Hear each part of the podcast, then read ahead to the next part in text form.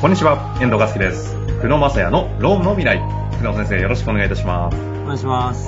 さあ、ということでね、前回覚えておりますかね、あの、労働者、労働条件の経済競争の時代だということで、たテーマ的にはね、そもそも労働法なんで必要なんだっけっていう話とかだったんですが、はい。そんな話になりまして、今日は、有給の話をしようぜはい。ということになっておりますので、よろしくお願いします。お願いします。どっから行きましょうかね、有給。一回じゃ終わらなそうなテーマですが。そうですね。あの、なんで有給を選んだのかというところをちょっと、あの、初めに話させてもああ、らいまいいですね、いいですね。もともとあの、有給って、まあ、会社からするとですね、はいはい。できれば取ってほしくないと。まあですね。ですよね、普通はね。はい。で、まあ、従業員からすると、取りたいと。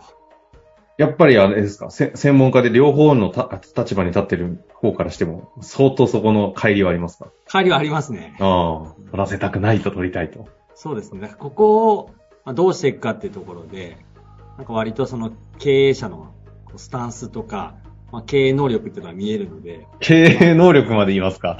なかなかシビアな話ですね。あえてここをテーマにちょっとしていこうかな、みたいな。あ、なるほど。じゃあ今日はちょっとね、あの、細かい、こう、法廷の、なんですか、ルールがどうこうっていうよりも、大きな、有給そのものの考え方についてね、やり、やりましょうかね。お願いします。で、どうなんですか？あの、まあ、大体ですね、あの、社労士事務所って、まあ顧問先から電話かかってくるんですね。で、大体怒りの電話がかかってきまして、ほうほう。有給の不満って結構大きいんですね。社長から？社長から。うん。でふざけるなと。で、まず一番多いのが、退職するときに、うんうん。あの、全部あいつが有給取るって言ってると。ああ、そんなのもう、当たり前じゃないんですね。ありそうじゃないですか。うんありそうで、まあ、40日とか残ってる人もいるので、ええわ。あいつは2ヶ月何もしないのに俺は給料払わなきゃいけないみたいな。はいはいはいどうどう思うみたいな。そういう電話とかですね。感情的な話ですね。そうですね。はい。で、あとは、まあ、なぜか突然、明日休みますとか、あなんか来週3日間有給くださいみたいなことを言ってくるんだけど、断っていいのかみたいな、おー。まあそういうのが多いよね、みたいいやりどっちも、えー一回分ぐらい収録できそうなな。そうそうですよね。壮大なテーマですから。でまあここで、例えばあの、突然、退職間際にこう、まあ突然じゃないですね。まとめて、最後辞めるときに取らせてくれって言われるじゃないですか。うんうんこれってなんか、どう、どう思いますか？うん。いやー、でも、あの、私昔大企業の人事いたことがあるんですよ。はい。でも、かれこれ10年どころじゃないの、もっと前ですけど、基本大企業の社員は全消化して辞めますよ。むしろ退職日から逆算して、有給いつから消化しようみたいな。で1ヶ月間、なんかカレンダー見たら、ブワーって、有給有給有給みたいな、埋まってるっていうところから社会人見たんで、結構みんな当たり前に取るっていう印象です。まあそうですね。それがまあ普通だろうと。私も実はあの、有給全部使って辞めた人間なんで。そうですね。百貨店の方ですからね。そうそうな何も言えないと思いながら。でまあ、ここでも何が悪いかっていうと、はいやっぱりね、あの、これってあの、よくどこの会社でも起きるんですね。でやっぱり中小企業の経営者は、やっぱその、義理人情で、さすがにあいつは有給取って辞めないだろうって思ってるんですけど、ありそうんう。ありそやっぱり、いや、いやもうそれが普通なんですっていうことを、まずその世間の流れを把握あの理解しているかってすごい大事で、う。ええで、あと何が悪いかって言ったら、普段からやっぱ取らせてないから、40日を取られちゃうわけなんで、なるほど。ふ普段、ここはですね、あの、なかなかやっぱりそのタイミングでは言いづらいんですけど、やっえええぱりこの、最後ですね、中小企業ってお金が、大企業みたいに潤沢じゃないので、やっぱりその、40日取られてる、取られるってことは、まあお金が出ていくのと等しいし、まあ、周りに波及していくので、いろんな考え方ができるので、えはい。普段からやっぱり取らせておいて、いかにその突然、まあ、退職の時に全部取るみたいな人を出していかないかっていうのも、普段のこう、マネージメントとして大事なんです。なるほど。確かにそうですね。そうだからやっぱり取られないっていう前提で経営やるっていうのはまあまずくて、取られるっていう前提で経営やってるかどうかっていうところが結構分かったりするんで、だから有給っていうのは、なんあというかこう経営の普段のスタイルみたいなところが結構見えるな、みたいな。あ。とか、普段からの当たり前のこうカルチャーになってれば、そんな大量に取得っていうことは発生しないですもんね。そうですね。だからまあまあ取れてるから、まあ出ても10日ぐらいだよね、みたいな。そういうようなマネージメントをやっていかないといけないよねっていうところが、やっぱりその義理人情で取らせないっていう前提にも立っちゃってる時点で。え、基本的になんですけど、有給休暇って取得、持っている分の持ち分は大体辞める方って全部紹介するのがもう普通ですか？この辺どうなんですか？いや、中小企業でもそうでもないですよ。やっぱり義理人情は、あの、社員さん側にも働く。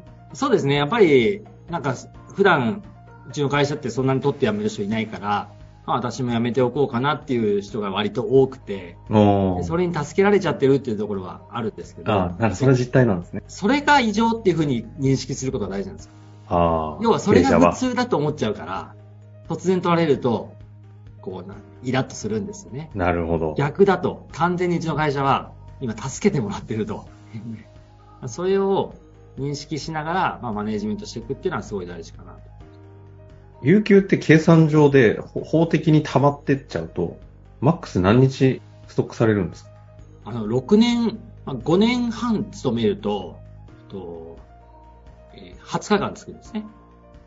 1年間で20日つきそれ使わない、まあちょっと今、年間で5日間消化しなきゃいけないみたいな、ちょっとまた別の観点はあるとして、ままあ、仮に、まあ、全く使わなかったとするとですね、また6年、6年半勤めるとですね、20日つくんで、マックス40日持てますね。ああ、じゃあやっぱり使ってないと40日は取得の可能性が存在するんですね。そうですね。ああ。うんっていう話と、もう一個先ほどおっしゃっていた、何でしたっけ、その、有給を、み突然取るみたいな急に取る？急に取るみたいうな。ん。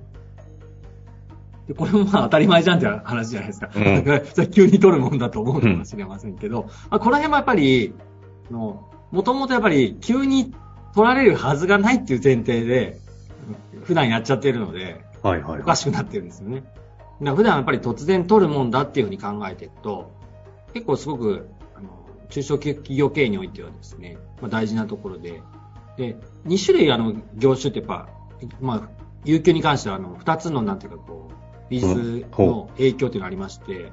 一つはあの、全く有給を取られても、大して売り上げが変動しない業種ってあるじゃないですか。ああ、なるほど。はいはい。そこのところは、例えば、まあなんかこう、倉庫の作業みたいなのがあって、で、結構その休んでも回っていくとか、売り上げがそんなに変わらない業種っていうのは、まあ逆に言うと、そんなに管理しなくてもいいよって話だと思うんですけど、例えばじゃあ、運送業とか。運送業とかそうですね、あと歯科医院とか、確かに、はいはい。なんかやっぱりもう予約入ってるじゃんみたいな、そういうケースってあると思うんですけど、ここはでも、本当にコントロールしていかないと、売り上げガタッと落ちたりするんですよね。そうか、そのお客、あ売り上げがその担当者とかにへばりついちゃってるビジネスモデルの構造だと、有給がそのまま減になりますもんね。そう、そうですね。はい。で、会社はお金出てくのに、売り上げ減るみたいな構造なんで、ここはやっぱりリスクはらんでるよねって話なんで、でこことかをどういうふうにやっていくかっていうのは結構ポイントはあるんです。ちなみに、ちょっとね、細かく言ったらきりないと思うんですけど、大きな考え方としてはどう、どうやっていくといいんですか？例えば、そうですね、サービス業とかで言えば、あの、1年間、例えば10日間、ま、まあ、10日とかから20日ぐらい有給あるわけで、これを、年間のカレンダーみたいなのを、従業員に例えば1年に1回出させて、はいはい。もう、あの、じゃあ、みんな最低多分10ぐらいはあるから、10は1年間もう先に要求取る日を決めてくださいみたいな感じで、マネージメントとして入れさせるんです。年間スケジュールでね、組むと。そうそうですシフト組むかのように。そうです、そうです。で、そうすると、まあ、何がいいかっていうと、基本的にそのタイミングで人がいないっていうことは会社として理解できるので、年間の労働力が把握できるんですね。だからその労働の対して、まあ、どれぐらいのお客さんをつけていいかみたいなことが理解ができるので、まあ、突然売り上げ下がることもなくなりますし、あと、ここもう一個ポイントなんですけど、中小企業で働いててですね、有給が全部取れるなんて思ってないんですね、腹の中にですね。あ、社員さんは。そうです、そうです。で、そこを、なんかやっぱ会社って積極的に取らせようとしてるな、とか、うちはやっぱり確かに早く決めさせられるけど、すごく休みやすいよね、というような。だってあの、突然休むとやっぱり人に迷惑かけてるって意識働くと思うんですよ。うんうんうん。もう前から休みが決まってて、しかも前から決まってれば旅行行ったりもできるし、みたいなところがあると、なんかすごい休みも快適に取れるよね、みたいな感じで、全然違う効果が生まれるんですね。あの、アドリブで本当に答えにくい質問したら申し訳ないんですけど、お、お、御事、御社は？大丈夫なんですか？有給取得は？いや、うちもあの、こう、もともとね、今の方法で自分の会社でやってるやつなんですよ。だかなるほど。あ、自分の話なんですね。ら、そうなんですいやー、今ちょっとリスクを負った質問しましたけど。そういろいろやった結ほうほうほう、果あ、こっちの方が正しいなって気づいたんですよ。あ、じゃあ何？あの、社労士法人東海は、今皆さん大体年間で有給組んでるんですか？年間有給、そうですね、ちょっとあの、全部じゃなくて、最低まず8日間、8はと入れてね、みたいな感じで。えで1月、もう、来年のカレンダーがあって、えうん。そこにもうあの、全員が入れていくみたいな感じになってて。で、まあ、それ以上に取ってはいけないっていう話は全くなくて、そこの最低の8のラインは、まず1年間もうざっと決めてくださいっていう、そうすると、まあ、どんなタイミングで人がいないかって見えるので、はいはいまあ、はい。そこで、全員まとめて同じ日に取られるっていうのは逆に、回避できると。お互いやっぱり見るので、ええ回避できるよねっていうところもあるし、まあ、そんなことやりながらやってます。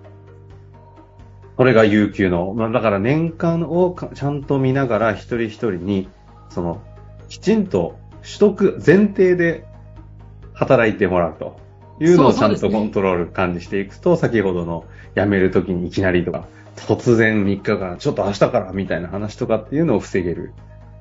っていう意味で、経営者のスタンスで、有給のスタンスによって、経営力が見えますよと、手厳しいことを言ったわけですね。そうですね。自分ができてることを話すなみたいな 話ですけど。いや、やっぱりその、取られても収益が成り立つっていうところを前提にビジネス組んでいかなきゃいけなくて、で昔はやっぱり取らせない、なるべく長く働かせる、残業もなるべくあの払わないみたいなところで、はいはい。なんとか収益出す時代だったんですけど、もうそれだとやっぱり従業員が持たないし、うちの会社大丈夫かなってなりやすいところなんで、まあ、有給は当然取るだろうっていう前提で、まあ、それでも会社に収益が残るっていう構造に変えていかないといけないんだろうなっていうのが、まあ、最近考えてると。いうことですね。あの、有給休暇、今日のところ一旦大枠ね、ここで終わりたいなとは思うんですけども、有給というと、最近先ほどもあった、あの、5日間は強制というか、取らせなきゃいけないっていうルールがちょっとはっきり法的にわかんないですが、的な話とか、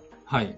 あと実質、どういう形で、あの、制度上、取得させていかなきゃいけないとか、積み上がっていくとかって、ちょっとよくわかんないところもあるので、まあ、少し実務っぽい話にはなりますけども、はい。